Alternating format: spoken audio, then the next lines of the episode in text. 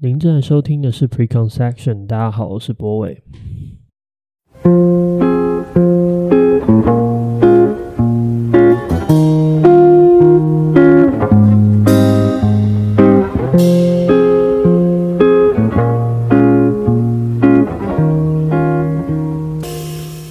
欢迎收听今天的节目，大家好。嗯，今天的节目我觉得算是一个尝试。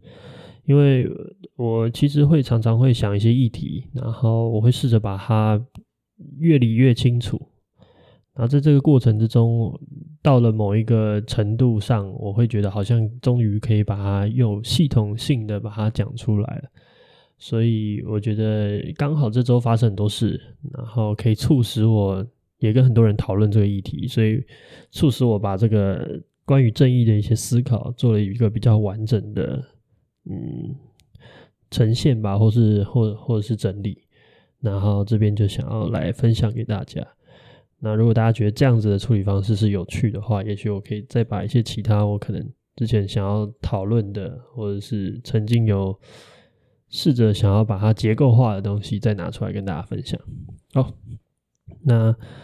今天的状况是这样，就是呃。我最近在参加一个读书会，然后这个读书会就是一个讨论呃柏拉图那个《理想国》那本书。那我不知道大家有没有呃看过这本书，但是其实这本书里面大家，我我觉得好像早期的那种书的那种写法都很接近，就是有点像《论语》，它就是一问一答、一问一答的形式，就是大家就是比较不会写什么啊其他的，就是记录大家的对对谈为主。然后里面有一个章节很重要，就在讨论正义，就是他们在做一些正义的想象。然后再加上这周呃有一件非常有趣的事情嘛，就是威尔史密斯上台打这个 Chris Rock 一巴掌，因为他觉得呃 Chris Rock 在颁奖典礼上抢他老婆，那他气不过，所以就上去打人家一巴掌。这件事情就让我觉得呃。好像对正义这件事情，突然大家就应该也不说正义，应该说这件事情的对错，其实对我来说，它就在反映一种在正义的讨论。然后就让我呃加上这读书会跟最近的一些事情，就让我对呃正义有更完整的想象。我记得那天礼拜一的时候，就是呃发生这个新闻，然后。因为我们那时候正在包花，所以我就问跟大家讲了这个新闻。然后会后就是包完花之后，我也跟其中一位呃小帮手讨论他的想法。那呃他其实我觉得其实蛮有趣，就是一开始我其实是认为说，我第一个反应是觉得好像冲上去台冲上台上打这个 Chris Rod 的 Will Smith 有点过分，就是我觉得动手好像是一件呃更不可以接受的事情。或是我觉得他对我来说，他那个线可能画在他当场用言语反击回去，也许就足够了，就是不至于要到动手。那他们也提供了一些我觉得想的蛮好的思路，譬如说他会认为说，呃，用语言的攻击，难道就会比身体的攻击来得轻吗？换句话说，他的意思是说，今天你上台动手了，难道就是？一个比较重的事情嘛，那如果那些因为心灵的受伤而产生的伤害，那你要去怎么计算它，或者是难道它就是一个比较轻的伤害吗？那我好像当场也不能觉得说，好像就是呃，只有动手就是一个更更凶恶或者是更糟糕的一个一个罪恶，然后好像在言语霸凌上面，或是我们熟悉的一些冷暴力的上面，它其实好像也是一种很。巨大的伤害，只是我们过去无法用一个比较好的方式丈量它，或者甚至是忽略了这样的伤害的状态。所以，我我觉得有趣点就变成是我们出现了这么多分歧，或是这么多不一样的理解。那我们到底心目中，呃，心目中想象的正义到底是长什么样子？所以，这就促使我今天想要录这一期 Podcast 的主要动机。那就接下来就听我。讲一下我对这件事情的想法。首先，第一个点就是，我觉得我们到我们首先必须要去理解正义这件事情到底在处理的事情是什么。呃，我觉得正义这件事其实讲白一点，它就是用白话文来说的话，就是我们在思考什么是对，什么是错。那这件事情也很笼统，但是我觉得更好的说法应该是，正义是人对于群群体的利益的一种想象。所以我觉得最大的关键其实在于群体。大家可以用另外一种方式去感受这件事，就譬如说今天我们在路上看到抢劫，啊，有一个人被呃小偷这个呃抢走他的包包。然后你看到一个路人甲，你完全素素昧平生的人，然后冲上去，呃，跟着警察一起把这个小偷制服了，或者是把这个抢匪给制服了。当下你可能觉得哇，这个人很正义。但是你可以想一件事情，就是呃，这个正义其实并不对你造成任何利益，就是呃，也不是你的包包被抢，然后呃，他做这些行为并没有对你来说产生任何实质的帮助或是 benefit。所以你在夸奖他正义的时候，我觉得更多的是在夸奖他为这个群体的可能的一种安全得到了一种保障。就你想象可能这件事情会发生在你的亲朋好友，或者是你相关的一些人、一些群体里面，然后由因为他的出现而保障了这个群体的利益，或是某一定程度，你认为你跟那个被抢包包的人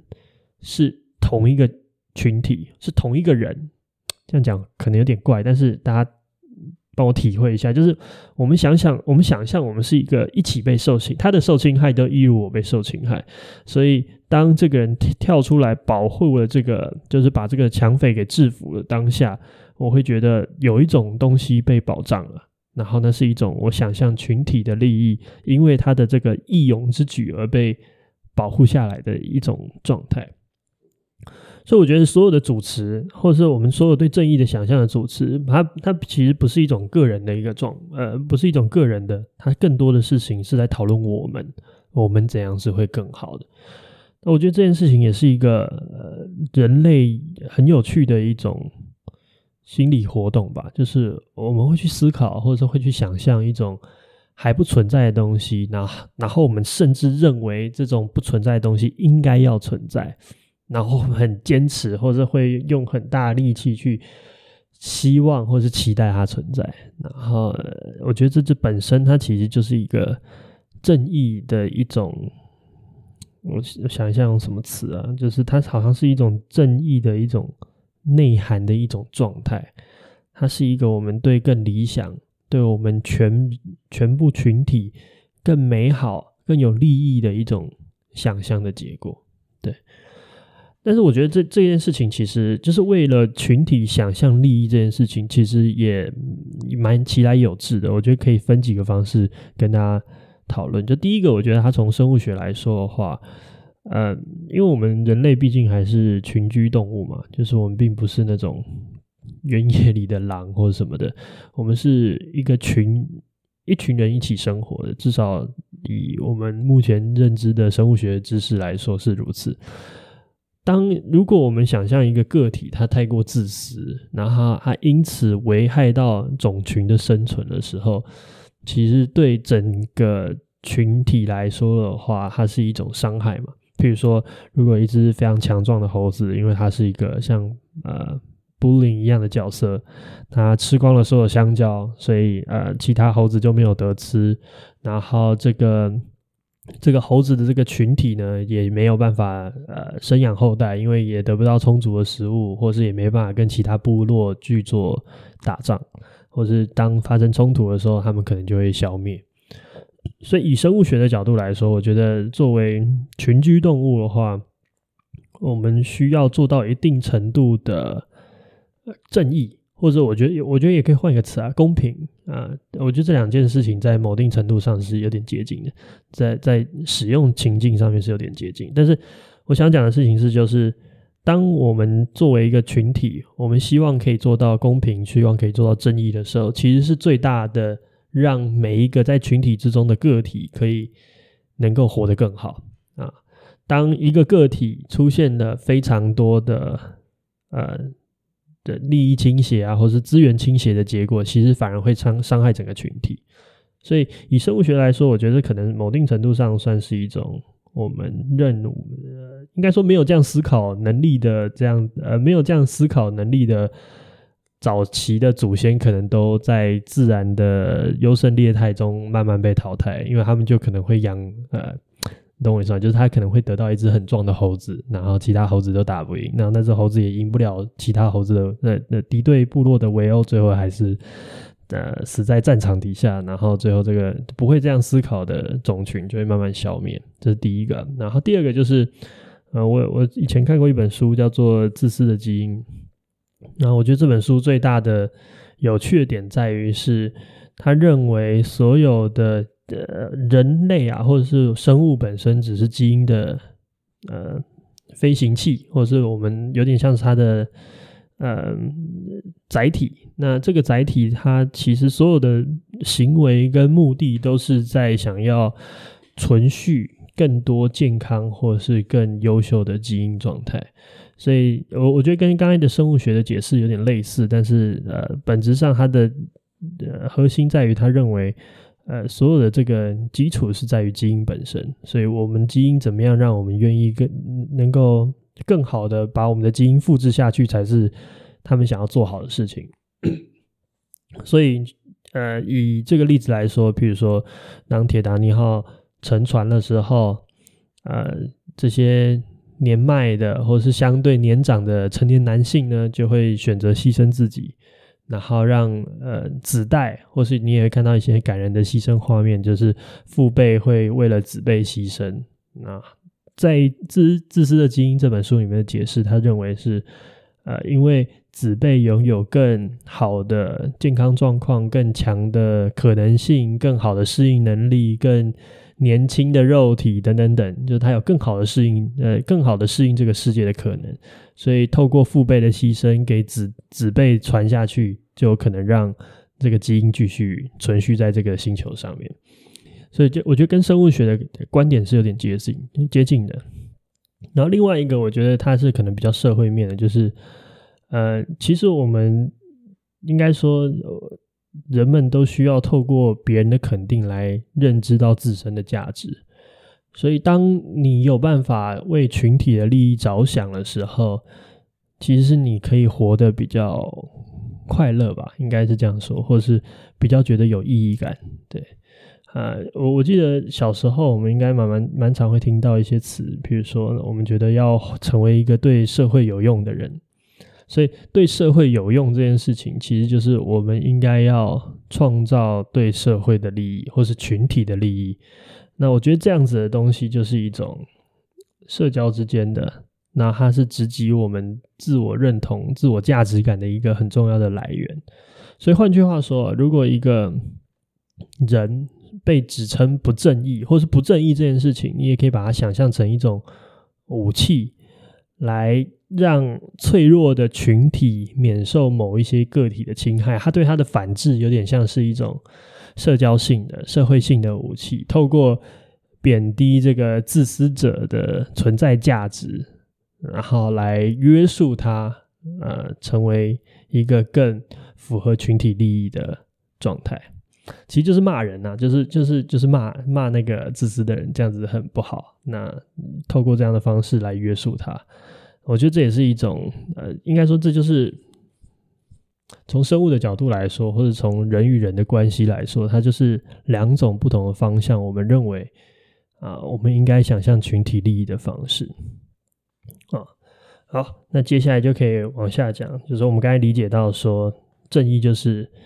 人想象群体的利益，然后，呃，我也在，我也猜测了一些。人为什么会需要想象群体群体利益的理由？那接下来就回到我觉得对正义这这个东西的，呃，要怎么说呢？就是它的形状，就是它到底是怎么样的状态存在的？我觉得很多人会认为，或者说很多人会认定正义是有一种客观的存在，可能是有一个很好的一个理想值。但其实也有一些人会认为它好像是一个相对的状况，比如说我们小时候听过那个俗语，说什么“公说公有理，婆说婆有理”，就好像他们两个都有道理，都有道理的意味就是他们都有一种方式来判断事物的对错，然后彼此是可以完全存在的。所以，呃，我觉得不管是单独客观的存在，还是它是一种相对的状态？我觉得这两个定义都不够精准，所以对我来说，应该是它应该是分成两种层面，一个叫做群体的正义，一个叫做个体的正义。那意思就是说，群体他们会有呃一种想象，然后它慢慢凝结成一种共识，然后这种共识成为我们认为。呃，对群体想象好的一种判断标准，然后它最后凝结成一种我们已经既有认知的结果啊。譬如说，我们认为杀人是不对的，这个是一，这应该就是一个很早很早就有共识的一个正义的样子。它在群体之间，我几乎可以在任何一个群体里面都可以找到这条。定理，哪怕它是可能是一个相对原始的部落，或是一个呃未开发的一个地方，就不管它的文明程度是什么，我们好像都可以接受杀人这件事情是糟糕的，对。然后再来就是个体的正义啊，个体的正义，我觉得就相对简单一点，就是我们每一个人 都有一种对群体利益的想象，对。所以你可以想象这两种正义其实常常会起冲突的，就是群体的正义跟我们个体的正义其实可能会有一些不同的。理解，或者是不同的，呃，在某些地方意见相左的地方，譬如说，刚才讲到威尔史密斯的例子嘛，那呃，据我了解啊，就是美国的舆论普遍认为威尔史密斯不该打人嘛。那在台湾，我虽然没有做到真正意义上的调查，但是我觉得普遍来说，大家会觉得打得蛮好的啊。那我觉得这就是两个群体之间对正义想象不同的结果。就换句话说，美国的那边那群人呢，大部分人的共识，或是他的想象的共识，是认为威尔史密斯不该打，打了就是一个不正义的事情。而反而在我们台湾人这两千三百万人组成的这边的共识，可能比较接近，他觉得打了才是一种正义的伸张。对啊，当然你可能会成为那个。呃，觉得不该打巴掌，在台湾成为那个不该打巴掌的人，那你很明显就跟这个台湾的社会没有共识，就是你的个体的正义呢，跟这个群目前台湾这个群体的正义并没有达到共识。我觉得这种感觉其实也很多啊，譬如说像呃前几年的公投，就是呃有有一次是有在投这个同婚的嘛，那。大部分我那那次对我来说蛮刻骨铭心，就是我所有投同意的东西，最后大家都不同意，然后全部投不同意的东西，大家就同意。对，那我蛮有信心，我的听众应该跟我是同温层的，所以就继续这样讲。但是这就是另外一个例子，就是当你的个人正义跟群体或者台湾群体这个社会并没有产生共识，你的你的群体正义跟台湾的群体正义跟你的个人正义产生冲突了，对。所以还有另一种状况，可能是群体正义会跟正个人正义的不同。譬如说，呃，我觉得社会上可能比较常见的例子，应该就是恐龙法官吧。就是我们会看到一些判判断。那当然，我觉得很多时候在指责同恐龙法官的是的状态，其实是一种资讯不足的结果，或者对司法一些审判的过程不理解的状况。但是。本质上，恐龙法官就是有一群人认为他该怎么判，他有一种想象的正义，一种对群体有利益的方式的想象，跟最后法官的判决。他这个法官虽然可能代表一种司法体系的赋予，但是他也确实可能可以想象中，就是司法跟群体正义的产生一种断裂或者是一种割裂。对，但我觉得司法制体制这件事情是。呃，是有很有必要这样存在的，毕竟群众很容易被影响，那所以在创造一个体制、一种机制来隔离这种群众对情绪影响正义判断的结果，所以我觉得蛮有必要。不，我觉得这个部分我们可以放后面再讨论。但是，我觉得最重要的点就是你会发现正义好像它是一种想象，你平常会认为，或是你平常不太容易发现别人的正义跟你不一样。因为平常我们也不会聊嘛，或者是也不太容易呃把把所有东西都摊出来说。但你会发现在发生一些事情的时候，呃，你我的正义可能都会有一些不一样的地方。那接下来就可以，可以我不知道大家这样会比较有一个轮廓，但是你可以想象，就是会有一个大的社会性的正义浮在半空中，跟每一个人心里里面有一个小的正义。然后，所以当你会觉得这个社会怎么会这样的时候，很明显就是那个浮在台湾社会上的那个正义的那那个那个巨大的东西，跟你想象的东西有点不一样。所以一定程度上，我觉得甚至你可以觉得你被你受到伤害。对。那接下来我们来讨论，就是呃这样子的正义的想象，影响这些正义想象的关键是什么？我觉得关键其实非常简单，就是我们人呐、对不同事物价值观的排序，我觉得排序这件事情比有没有价值观重要，因为其实大部分你会发现，呃，人们在冲突的时候，并不是觉得 A 价值不重要，或是 B 价值不重要，真正大家在 argue 的东西，比较像是 A 比 B 重要一点点啊。譬如说，拿威尔史密斯的例子来说的话，就是捍卫自己的伴侣这件事情。是不是比较比呃，你拥有任何你在台上想要讲任何话的自由权重要一点，或者他这件事情，或者是反过来，呃，言论自由比你应该要捍卫你的伴伴伴侣来的重要，或者是甚至可以去讨论手段上的差异，呃，使用言语的攻击是否会比呃用物理上或者肉体上的攻击。伤害来得轻，那可能背后也会象征一种不同的价值层次的判断。所以这样子的价值观排序，其实大多来自于你的生长背景，或者是你经历的人生，或者是你遭遇的事情，或者是你生活中的一些感悟。所以很明显的啊，不同的种群，或者是不同的群体，比如说像刚才的例子，美国人跟台湾人。他们的生长的背景、经历的状态、社会的现况，就是如此的天差地别，所以他们可以长出完全不同对于正义的想象。我觉得可以举一个例子，就是譬如说以死刑为例啊，就是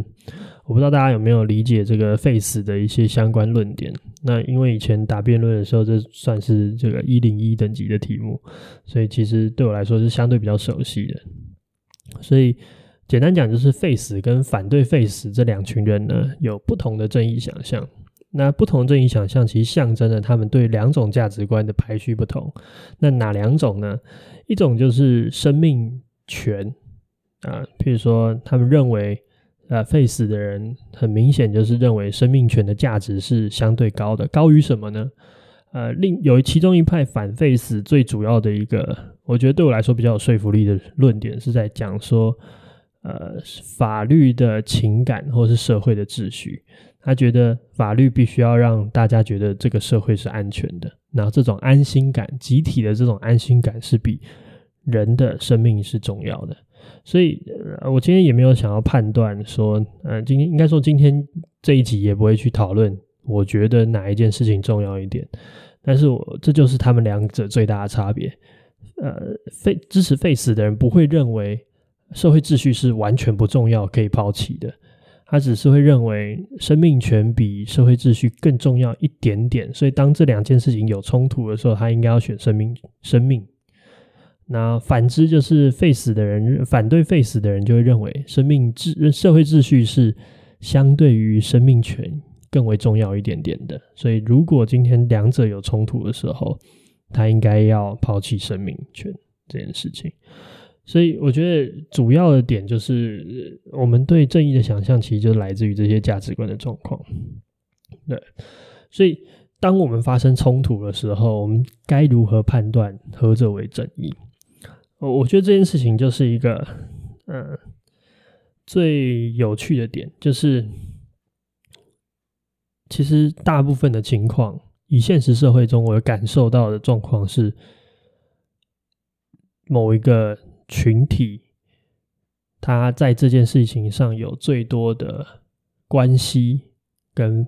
呃，包含了所有，他他一定要包含所有两两造的结果，就是两个两方的一个群体。他等一下等于就是一个大群体，要包含这两个小群体，然后用这个大群体这个样子的维度来去讨论什么什么样子的选择才是对这个大群体是更有价值的。啊，我知道讲的有点绕，但我举个例子，譬如说，啊，就拿俄罗斯跟乌克兰的战争来说，我最近看了一些报道，然后俄罗斯也用他们的方式来跟他们的国民说，他们认为，呃，入侵乌克兰是他们的正义之举。那我们先先暂时不去讨论他们在做这样子的灌输上的一些问题，只是我们可以去想象的事情是，俄罗斯在灌输他们人民一种正义。那这个这个这种正义是对于他们这个俄罗斯这个。这个国家的所有人来说，是一个，在他们的形容上面是一个更有利益的状况。那当然，乌克兰也有他们的正义嘛，譬如说他们觉得入侵就是不对的这些这些事情。所以你，所以这件事情不会是一个俄罗斯的正义 vs 乌克兰的正义，而是我觉得他真正的讨论或是判断的状况，应该是要把俄罗斯加乌克兰，甚至。你再把欧盟加去进加进去，甚至再再把全世界加进去，然后去讨论做什么样的决定才是对这整个整个更大的族群、更大的共同体、更大的人类社会是有最大的共同利益的最大化。我觉得这好像才是一个。比较有可能有说服力的判断正义方式，就是当你这个正义只落在一个单独的个体上，譬如说威尔史密斯，哇，威尔史密斯真好用。威尔史密斯的例子来说，他觉得他替他自己的啊老婆发声，上去打一件打他打这个 Chris Rock 的一巴掌这件事情，他维系了他个人的正义。Chris Rock 当然也会觉得。不公平，对他来说，他有他的言论发言的自由，那他不觉得这个玩笑值得被一巴掌对待等等。但是我觉得他们各自都有各自的正义，但是这件事情的讨论应该要再扩大，扩大到可能，比如说后来会出现很多观点是在讲奥斯卡，或者是在讨论美国的社会文化，甚至我觉得有更大的是来讨论。呃，人类社会对于言论自由的界限等等等，我觉得这些都是一些比较好的讨论方式。但是随着，我觉得随着种群的扩大，我觉得他所论述出来的那个正义，对我来说，可能会是一个更怎么讲，就是更有讨论价值的一种讨论方向。所以，这是我认为，如果两造发生冲突的时候，讨论的那个正义就不会是各自的状态，而是你要创造一个更大的，就是它有有点像是围出一个更大的圈，然后再在圈里面去讨论，我觉得才会是合理的。对，好，当然，我觉得这个圈可能会有范围，比如说出了一定的范围之后，或者这个圈画得太大的时候。好像他就会失焦，他可能会落入一种更形而上的一种沟通。我觉得确实他可能没有办法帮助到当下的一些选择。所以，如何去划定这个这个圈、这个范围、这这群人到多大一群这件事情，好像也是一个嗯值得思考的事情。这是我刚刚录的时候突然想到的事，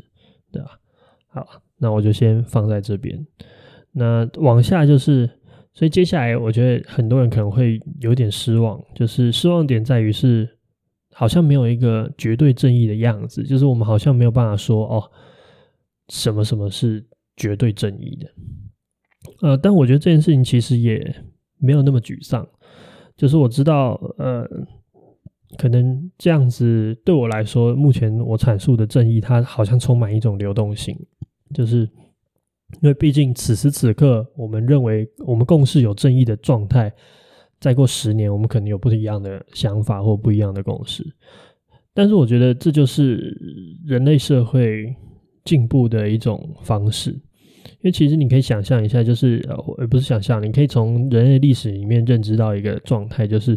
人类其实是一直透过这种方式不不断的创造一些共识，然后这些共识有些东西就变成我们。根深蒂固的，变成我们小学课本会学的东西。譬如说，最早最早应该就是杀人就是不对的。呃，圣经里面啊，我忘记第几条，十诫反正第第一条吧，就是不可杀人，还是哎不对，好像第三还是第四条，前面好像跟敬拜神有关系。反正反正就是在这么早这么早的时间里面，就已经。大家已经得出了一个共识，叫做不可杀人。那这个不可杀人这个共识已经存续了至少两千多年。对，那人类都觉得杀人是不对的。所以，然后接下来你会发现，在人类的进程之中，我们可能到洛克喊了这个那个天赋人权，所以人生而平等。那接下来我们就开始相信了这样子的对正义的想象。我们觉得这，我我们认为，所以我觉得真正发生的事情是长这样。我们认为今天杀人这件事情不符合群体的利益，或是会伤害群体的利益。所以不杀人这件事情反而是很明确的可以保障群体的利益，所以我们认为它是一个正义。那接下来往下就是我们相信人人平等这件事情，或者是我们相信每一个人都要有拥有自由这件事情，它创造了最大的群体的利益的结果。所以我们认为这件事情是一件好的事情，那它必须留下来。然后最后就变成是我们的公民课本里面都会介绍这一块。对，所以我想讲的事情是。纵观人类的历史来看，我们就不断的创造对我们群体有利的东西。然后创造的过程，它可能有时候会有一些，你知道，有时候会有一些来回，会有一些摆荡。可当这件事情经过一定时间的验证之后，我们人类其实都可以相信这件事情是一个对我们群体有最大利益的东西，因此我们定义它为正义。所以，譬如说像。妇女拥有投票权也好，或者是解放黑奴也好，我觉得它都好像建立在这样子的一个前提之下。所以你可以说最大利益这件事情可能有点，你知道，有点计算，有点好像功利主义的结果。但是好像你又可以理解它这种功利主义的必要性。毕竟我们还是一个你知道社会的群体。我们需要怎么样稍微计算一下，怎么样什么样的东西才是会让我们这个群体活得更好、更更符合我们的理想的？所以我觉得这个流动性，也许它丧失了一种神圣性的绝对，就好像没有存在一种很神圣、绝对正确、绝对棒的正义的状态。但是它其实也给我们一种，我们可以不断的叠加，不断的去把这件事情。做修正，一直到这件事情变成是一个，就它有一直改良做得更好的空间，而不是它存在一个完美的样子，然后我们要去发现它，而是我们一直创造一种新的、更符合这个时代、更符合我们理解中对群众有利益的状况，对啊，所以对我来说，好像这个流动流动性是更必要的，然后我也希望它是可以流动的。所以，当你发现你的想象、你的个体的正义跟这个群体的正义产生冲突的时候，我觉得也不用太绝望，因为其实群体的利益会改变，群体的利益的正义这这这个共识是可以被改变的。就像可能马丁路德金这种人，或者是呃这些我们历史上看想象得到的这些改革者，他其实就在说服人类改变人类的共识的集体共识。然后进而改变人类对正义的想象，对啊，所以其实还是有很多不错的事情在于这个流动性上面，对。好，那最后就是我觉得有我们那个时候在跟朋友聊天的时候，有讲到一些其他例子啊，比如说政府的洗脑。我觉得政府的洗脑这件事情好像并不一定是在讨论，就它可能会影响的是我们对。这个世界的判断吧，或者是这个事正确的事实的判断。但是我觉得大家追求正义这件事情，追求对群体有利益这件事情，嗯，到底有没有办法被洗脑，我还没有那么确定。但是我觉得好像大部分的洗脑是建立在它影响你的你对世界的理解，它好像就是架一个架一个滤镜，让你错误的认知这个世界，因此你会错误的想象。呃，对群体有利的这件事情的结果是什么？然后另外就是刚才前面有讲到那个司法系统，呃，大家可以理解，就是群众的正义是很容易被影响的，就它它其实是一个很非常情绪性的产物。呃，我们认为应该怎么做，或者是我们认为这件事情是一个什么样子的状况，它有时候是非常呃情绪就很容易呃我。我不知道这个词是不是对的，但是好像有些人会说很上头，我不知道，或者是很冲动。对，上头好像是中国用的词啊，反正就是很多这种状况。那司法系统好像就是在，我觉得它某定程度在预防这件事情，它在预防我们，它透过程序的正义或者是一些固有的一个。成那个要求，然后让这件事情比较不容易，因为他写成条文了，不管是他变成判例，还是他是欧陆欧陆法系写成条文，他至少都会有一定的依归。那这样子的保护，我觉得是相对必要的。所以，它其实也是一个我们透过对正义的想象凝结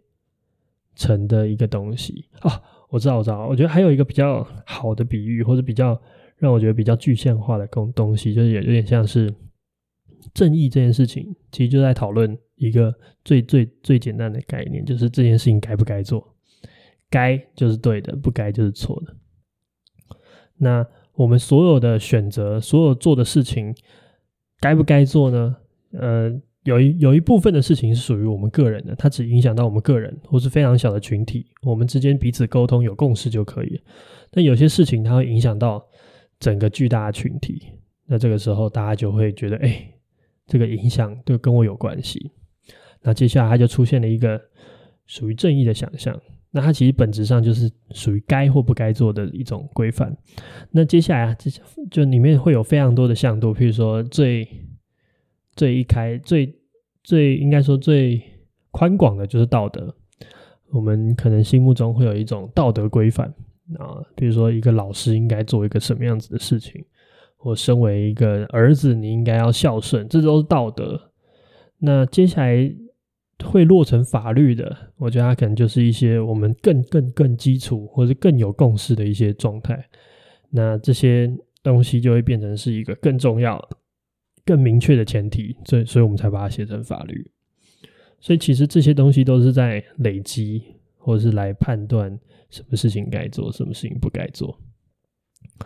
所以本质，呃，应该说本质上，这就是我对正义的想象。而且很多时候，正义没有办法那么清晰，它有时候就只是谁多谁对的多一点，或是谁错的少一点的问题而已，对吧？那以上大概就是我对正义的一种，简而言之，大概就是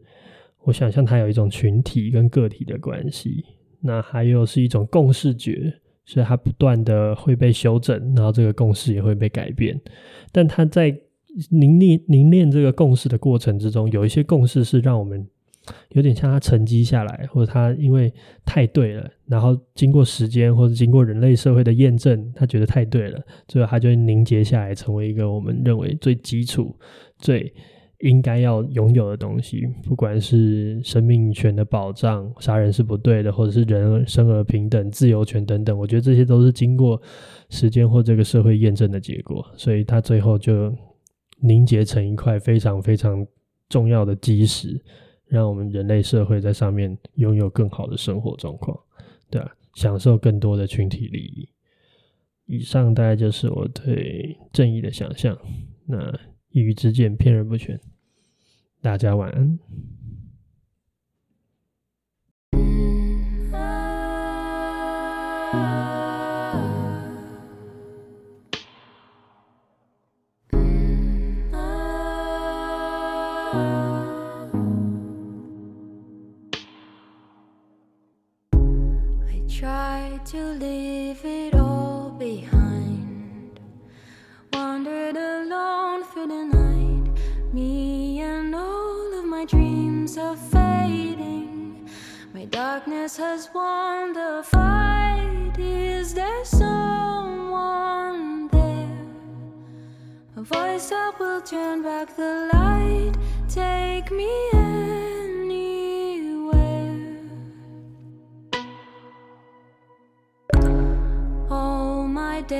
has turned to sand.